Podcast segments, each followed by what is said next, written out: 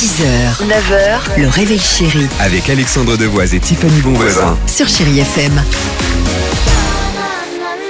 Becky G avec Arenka sur Chéri FM euh, arrive. Il y aura également euh, Phil Collins. Le jackpot se prépare. Mais Alors moi j'ai hâte aujourd'hui de euh, connaître cette réponse concernant le chiffre du jour. 10% des touristes étrangers viennent visiter la France pour cette raison. Laquelle? Eh bien, c'est pour voir les vrais décors de leur série préférée. C'est pour ça que Dimitri n'était pas loin. Ah, c'est pas bête. quand on rentre à la maison, qu'on regarde une plateforme avec des séries, bah eux, en fait, ils ont envie de visiter Paris après avoir regardé une fiction tournée dans la capitale française. C'est même l'élément déclencheur hein, et la raison principale de leur venue en France, à savoir des séries comme Emily in Paris, Lupin avec euh, Omar Sy, Versailles ou encore Marie-Antoinette et 10%. Et Ils y a vont vite. Et il y en a pas qui, euh, il y en a pas certains qui vont genre visiter le camping paradis, un truc comme ça?